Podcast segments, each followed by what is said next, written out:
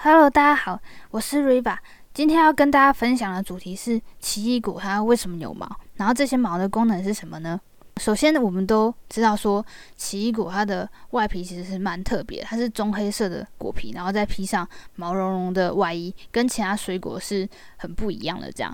然后有些人他其实不喜欢吃深色又有毛的水果，但是棕色的水果在大自然为背景的衬托下，它其实是很容易让猴子群在遥远的地方就看到，所以就可以吸引猴子他们去来摘食这些果实，就帮助奇异果种子的传播。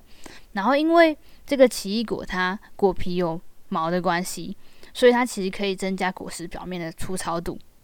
然后在风吹这些果实的时候，它可以降低果实在风中受摇晃摆动的这个速度，然后让猴子更容易摘取。所以说，奇异果它有毛的其中一个原因就是说，它可以增加果实表面的粗糙度，然后让猴子比较容易摘取，就可以帮助奇异果种子的传播。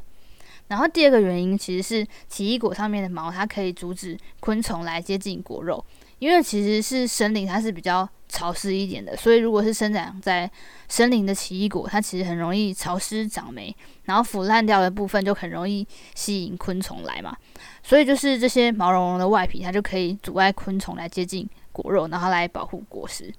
然后第三个原因就是说，这些奇异果它外皮的毛是有静电的，所以可以让潮湿的露水它只粘接在毛上。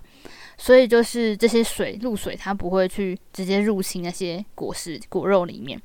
然后，而且这些露水它在太阳出来的时候就蒸发，所以就可以让这些奇异果实减少长霉的机会。这样子。但是呢，就是说，其实这有一个很巧妙的点，就是如果是植物的果实长毛，它可能就是会让营养会分散，就是它的营养的话，它不拿来长果肉，它拿来长毛了，所以就变成是说。它可能会减少果实的发育，所以果皮上的毛它虽然可以保护果实，但是它可能会减少果实的发育，所以就变成是说它其实有一个平衡点，所以就变成是说看哪一个是要当做它的优先顺序，就是到底是要呃先保护果实呢，还是要先去给这个果实充足的营养？然后这时候我们就是要去观察那个奇异果它生长的状态嘛，才可以知道这个轻重缓急。然后根据这个奇异果的成熟，它大概需要十三到十四个星期。但是在前几个星期，果皮就长毛了，可见其实他们会是这个奇异果的机制比较像是先保护果实在先，然后发育果实在后这样子。然后呢，就是刚刚上述讲那个奇异果长毛的原因，就是其实这个是。